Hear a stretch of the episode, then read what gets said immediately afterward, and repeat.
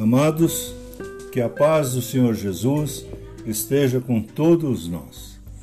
Gostaria de compartilhar com os irmãos o Salmo de número 15, que fala a respeito do cidadão dos céus. Ele começa com perguntas, dizendo: Quem, Senhor, habitará no teu tabernáculo?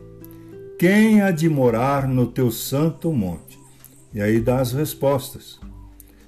Diz aquele que vive com integridade e pratica a justiça, aquele que de coração fala a verdade, aquele que não difama com a sua língua, aquele que não faz mal ao seu próximo, aquele que não lança injúrias contra o seu vizinho, aquele a seus olhos que tem por desprezível o réprobo, aquele que honra aos que temem ao Senhor, aquele que jura com dano próprio e não se retrata, aquele que não empresta o seu dinheiro com usura.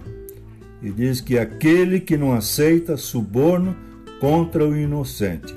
E a recompensa então será: quem deste modo procede não será jamais abalado. Essa é a promessa do Senhor. Que Deus abençoe a todos nós e, e seus familiares também. Em nome de Jesus.